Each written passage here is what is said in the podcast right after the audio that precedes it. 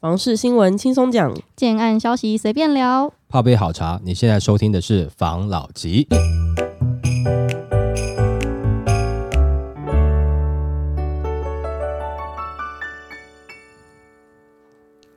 关心你的房事幸福，我是房老吉。我是大院子。我是茶汤会，今天呢要来聊回顾二零二三，迎接二零二四。这个前几集其实都有聊过，嗯那我就有看到一则新闻，他整理了他觉得房市的一个大事件，想说来跟大家聊一下好，关于这个碳费开征的问题，我很有疑问。嗯哼，展望二零二四房市，五大建商乐观会比去年好，碳费开征，房价涨两成。内政部呼吁，成本只增零点九 percent，别乱涨价。全台房市红盘封关，五大建商展望二零二四年房市。二零二四年不动产市场在一月总统大选结束后，外部干扰将告一段落，房地产将回归基本面，而房价则是持稳表现或是缓步向上。另外，环境部将于民国一百一十四年开始征收碳费，建商也预计征收碳费将使房价上涨。对此，内政部呼吁业者征收碳费对建筑成本影响约零点九 percent，不致造成房价上涨，切莫哄抬房价。好了，针对内政部讲说哈，这个碳费哈只会增加零点九了，然后房价不要超涨了，哦，就是大概有警告的意思了哈。嗯，讲实在话哈，因为你不不知道建设公司的成本到底是多少，你很难量化去抓它啊。对啊，我都知道他土地买多少钱，对啊，那如果他建材加一点东西，东加一点西加一点，你很难看出来是多少了。你只能讲说，你不要拿这个当话术。但是事实上呢，很有可能还是会预先先涨在里面啦。那你说涨在里面这个价格怎么能够接受？对了，我知道啦，核心区域或是目前有的区域啊，可能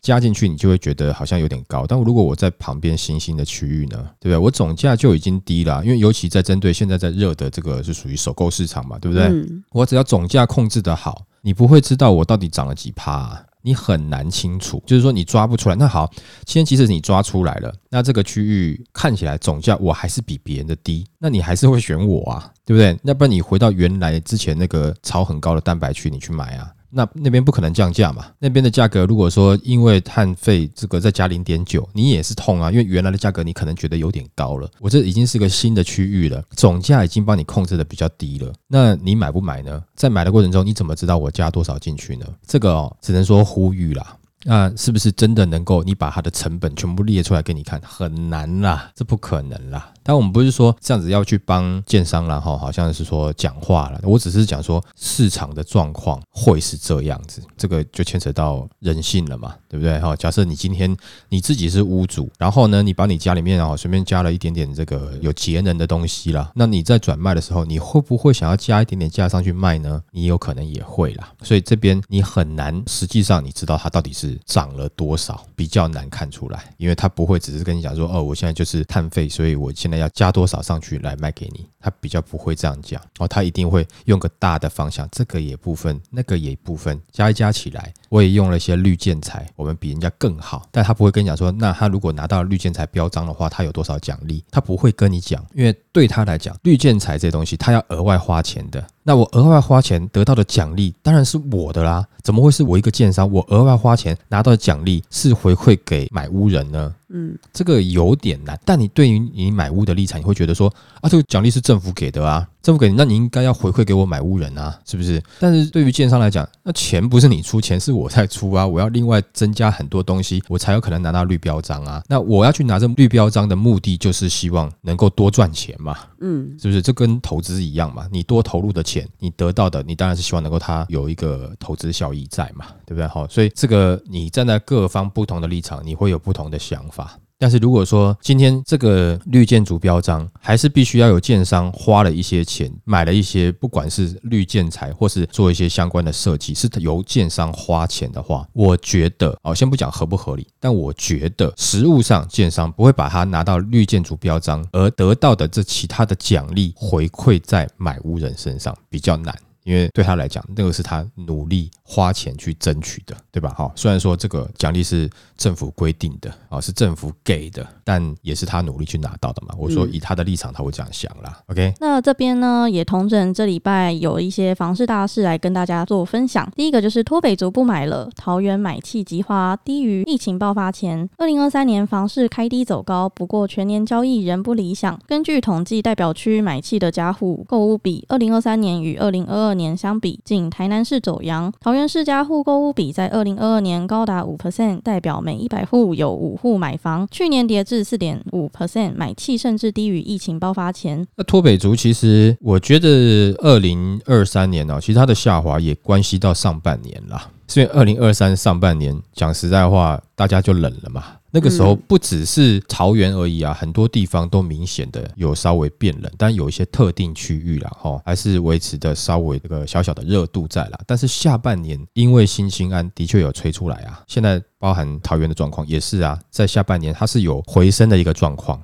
哦，所以你现在去看，以整年度来看，的确是有下滑，但是其实是受到上半年的影响比较高一点点啦。事实上，现在在下半年，感觉它的温度哈热度是有稍微回来了啦。OK，那再来是二零二三十大建商出炉，最强黑马紧推两岸就夺冠。二零二三年十大建商出炉，根据统计，本次前十名上榜建商合计推案约八千亿元，较去年同期大增逾三成，但个数户数则为一百零五件，二点八万户，双双年减一到两成，供给量较往年明显减少。其实现在这个讲实在话哈，我们的粉丝朋友应该都很清楚了哈，它的推案户数哈减两。成了，但是房价可能涨得不止两成了，所以为什么它的户数变少，反而总销部分没有变少了？所以这个就是看得出，的确，其实在二零二三年价格也没有明显的下降了，对不对？再来是打房这么用力，为何房价不降？全国商总主席赖正义在四号的时候指出，总统大选后，房市渴望回归市场面，销售看各家推案表现。台北新案将以蛋黄区都更或围老重建居多，交易以总价市场为考量，二十三到五十五平为主力产品，预估今年会呈现价稳量平的格局。的确，大家看起来今年都是这样子了哈，就是说它也不会有涨的力道啦。哦，但是如果期望要跌的话，可能有点难啦，除非说对岸哈再多丢几个卫星到越南去啦，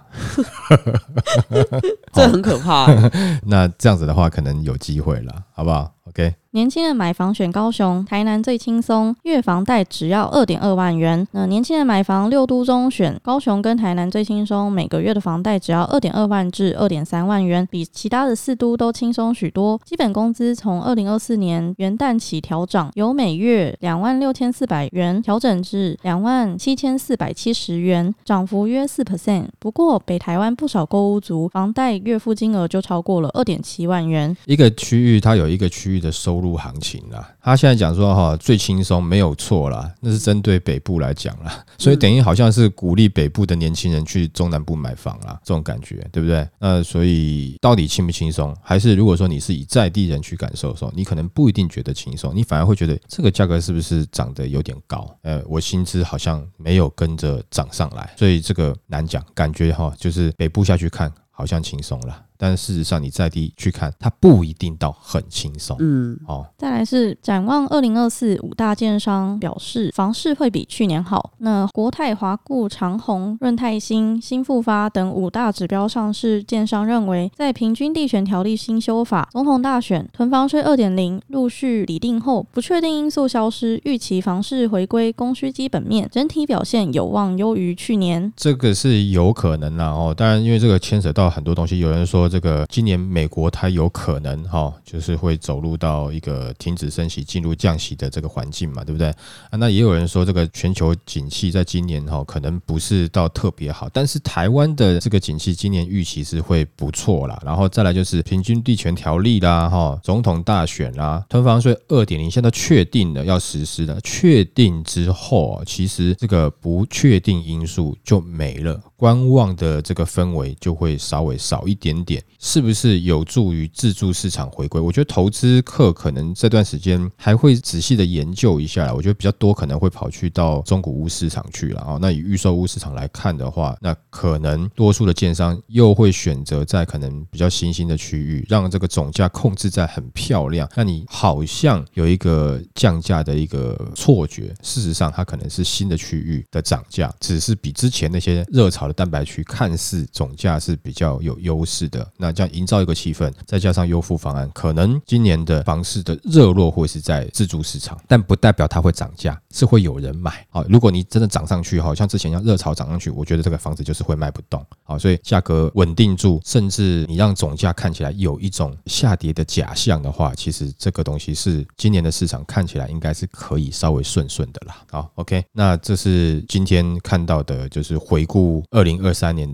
跟展望二零二四年的一则长新闻嘛，对不对没错。？OK，好了，那这是以上是我们一些的想法啦，我们也分享到这边了。OK，好来下一则，这一则呢，我们是要来讲房子，它不是越变越贵吗？嗯所以就越来越小。那我就看到一个网友，他在网络上有分享一个，哇塞，那格局应该真的很可怕。嗯这则新闻来跟大家分享一下。好，他建新建案一层有三十八户，碳又小又贵，网友超错，好有压迫感。都市的房子由于土地没那么广阔，因此多为集合式的大楼建筑，有一层数十户，也有一层一户的类型。就有网友在新北三重看了一处建案，没想到一层就有三十八户，让他非常惊讶，质疑房子变小还更贵。那这一名网友他就在 PTT 透露，日前在三重看了一处新建案，惊讶一层就有二十户以上。那他还贴出平面图数一数，总共有三十八户。原坡质疑三千平的基地就盖了一千五百户，这样子未来当地的交通会不会爆炸呢？住户等电梯会不会等到崩溃呢？那原坡就感叹，现在北部不少新建案都越盖越小，一层楼能塞几户就塞几户，房子弄得像鸟笼一样小，一堆室内不到十五平却隔成两到三房，而且一平还卖七十万元。若再加上公社但不加车位，总价就要一千五百万元，让他惊呼：台湾也快要变得跟香港一样了吗？那大家看了平面图也难以置信。我没有密集恐惧症，但是看到这张图户数多成这样，觉得有点可怕。微商办公室都没有这么密吧？是旅馆还是医院？邻里问题感觉很多，一层二十户太恐怖了。邻居真的很重要，户多就会杂。我家这边新建案最多一层就六户，这种的肯定是噪音污染到你住不下去，看了就好有压迫感哦。这种户数多的以后都会很乱，管委会不好管，又一堆做黑和非法的，能不住就不住。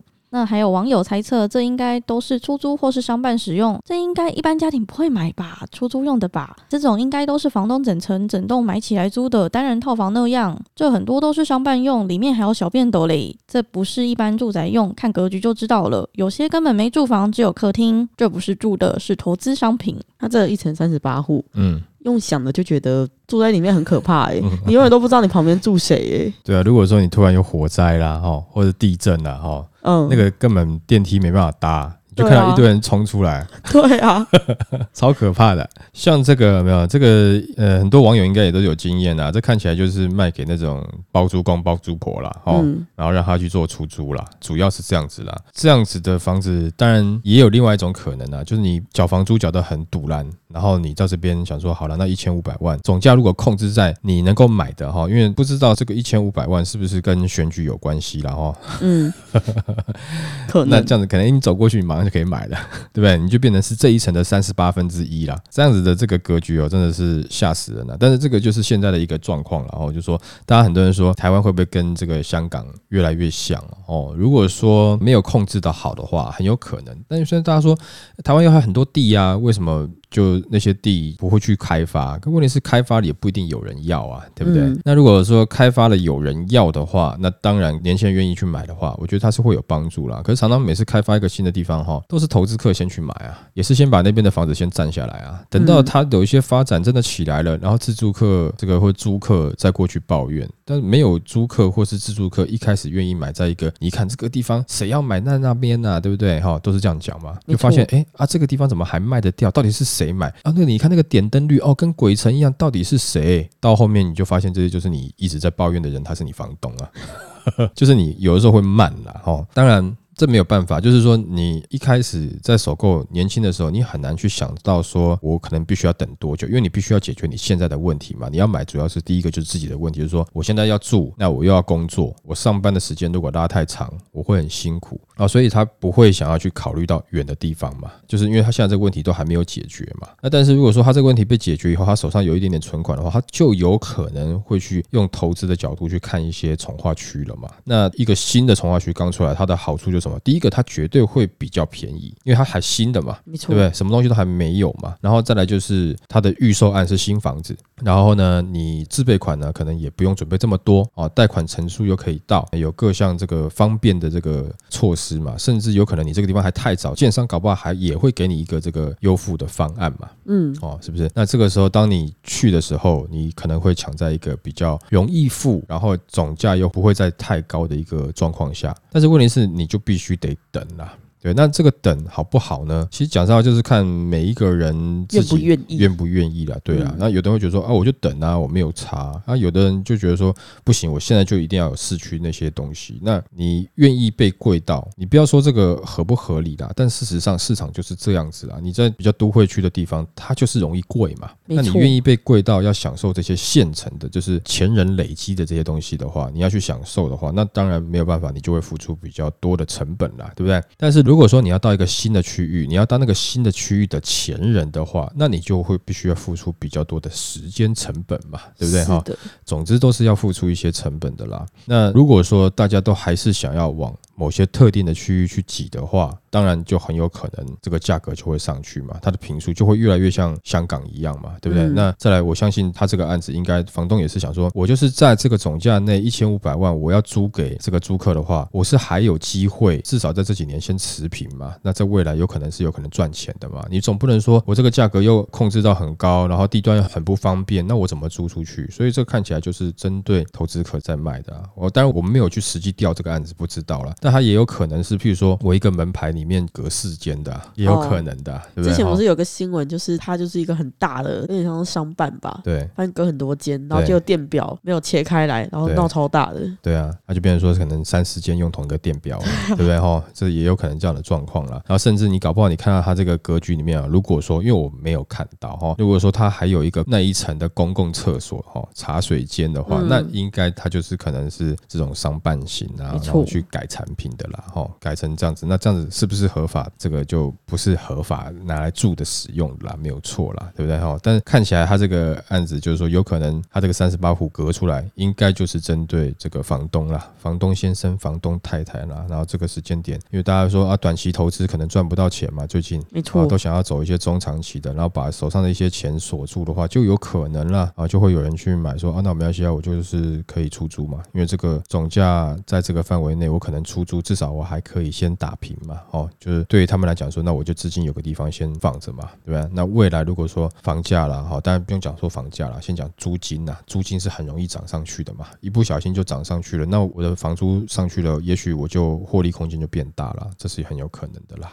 再怎么样讲，他这个房子一千五百万，搭配新青安等等，弄一些人头先去买，或是留给小孩子收租嘛，嗯，有人会这样子做啦，对不对？哦，是很有可能的啦。OK，好，来下一则，这一则呢跟上一集就是两样情。嗯，我觉得不管你要买远买近买大买小，都源乎于你的需求嘛。对，然后这新闻他就有在网上提出他的疑问，他不知道该怎么选比较好。嗯我，们来看一下这则新闻，然后你也可以建议他一下。好，房子买远一点，平数大又省钱吗？过来人劝可能会赔。买房要考量的因素众多，就有网友表示，原本看中某间生活机能好的房子，总价两千万也符合预算，后来又看到另一间更大更便宜的房房子，但地点欠佳，让他十分犹豫该选哪一间。那这一名网友他就在论坛 PTT 上发文请意，表示自己原本买房的预算设定在总价两千万左右，希望能买到大三房。之前看中了一间房子 A，总价差不多就是两千万。该房最大的优势就是生活机能很好，旁边有交流道、商圈。然而后来又看到另外一间房子 B，总价只要一千六百万，还有机会谈到更低价。更吸引人的是，该房平数比前一间房多了十 percent，还有三个阳台，对外窗也多了三个，让他感觉这一间绝对会住得更舒服。但 B 屋的缺点是到生活机能非常差，出门几乎都要开车的程度。那虽然家人跟老婆都认为 B 屋的总价虽然较低，但地点不够好，因此完全不用考虑。但他觉得原本喜欢的 A 屋总价要两千万，小又贵，两者的价差四到五百万元，真的不是小钱，因此十分犹豫。然后他就想要征询其他人的看法，如果两个都有车位，大家家会如何挑选呢？那这一个案例引发众多的网友讨论，有人建议原坡从长住或短住考虑。他说：“我觉得如果只住个三到五年，就买地点好的；但如果要常住，就买便宜大间的。反正开车跟骑车的话，根本不差几分钟到闹区。”但更多的网友认为，买房最重要的还是看地点。虽然两者相差五百万，看起来不少，但地点好的房子才有保值性和增值空间。反之，若地点不佳，将来不仅难转手，还可能必须亏钱卖出。既然原坡本来的预算就有两千万，长远来看，还是选地点好的 A 屋比较值得。本来会抓两千万预算，就是你负担得了的。你为了能少一点负担，去买一个不会增值的东西，干嘛呢？地点比较重要，不就是地点差才反映在价格吗？买得起就选地点好的，价格有困难就选便宜的。省五百万真的有省吗？地点不好的话要考虑，搞不好以后卖掉还要倒赔。那现在这个点呢？因为他原本看在两千万的房子，对他应该是也觉得七七八八差不多了，就是嗯没有特别不好的地方，对可能价格他也满意。那他就是比价嘛，就是要比嘛，就是找到一间便宜一点的，然后进去又觉得哦，好像特别舒服，嗯那心里的天平一下子就摇摆不定了。嗯到底要是选舒服好呢，还是方便好呢？可是他如果没有看后面那一间，前面这间他其实就会下手了，因为他也没有不满意他什么，他只是比较起来，他开始不满意了。对，这故事事叫我们不要看太多。这原坡应该是个男生嘛，对不对？嗯，我觉得了哈，听不吹啦。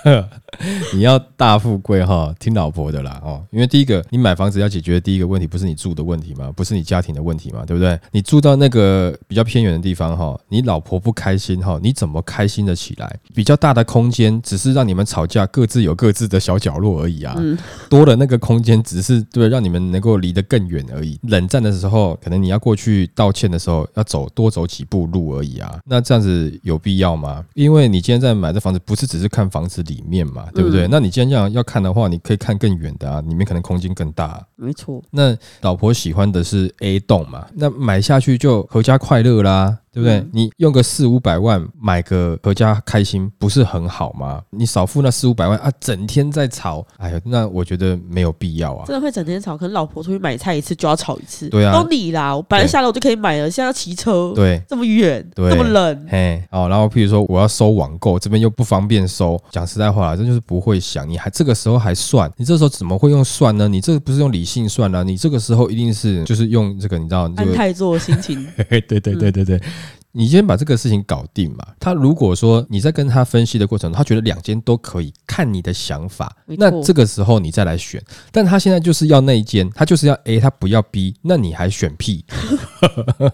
你选择要跟他吵不开心，还是要选择开心嘛？是不是？这个很简单选择啊。好，那这个情感面先克服了之后，家庭和乐了嘛？对，那我们再来看看这两个点。的确啦，如果你考虑到未来还要卖的话，那当然是是你选择地段比较好，因为我不确定到底 A 这个地段到底它只是比较贵，还是真的地段比较好。假设它 A 这个地段真的是地段比较好的话，哦，那我当然我觉得没有不好啊，因为你掺杂了投资角度的话，地段比较好，当然对他来讲，他要将来在你转卖的时候要获利是比较有机会的嘛。那 B 的话，你要看也不能说 B 完全不好啊，因为 B 如果说它未来可能三年五年以后，它有很多的计划，哎，就会比如说建设完成了，那是不是那 B 也有机会涨呢？呢，哦，它的获利空间有可能会更大，这个就难讲，因为你只是简单的讲说 A 的环境比 B 好，但到底好到哪里，我们现在也不确定嘛。但是没错，假设是像我们一般人想象的是 B 的地段是真的好的，C 的比较荒凉的话，那可能基于你的第一点安泰座，那第二点呢，那这个可能它偏都会一点点哦，地段比较好一点点，它未来涨幅空间也是会比较好一点点嘛，吼，就是如果说以不以细看呐、到底位置在哪里来去分析的话啦，所以大家有时候常常在忽略一点啊，哦，为什么说有时候买房子哈，听女生的真的是没有错，你知道为什么吗？今天你老婆哈觉得好的哈，哪一天你要卖的时候哈，那个别人的老婆也会觉得，哎、这边不错，下面就可以什么什么什么。哦因为那个是女生能够感受到的立场嘛，啊，那女生会不会影响到她的老公呢？很容易啊，对不对？甚至有的还占据主导权呢。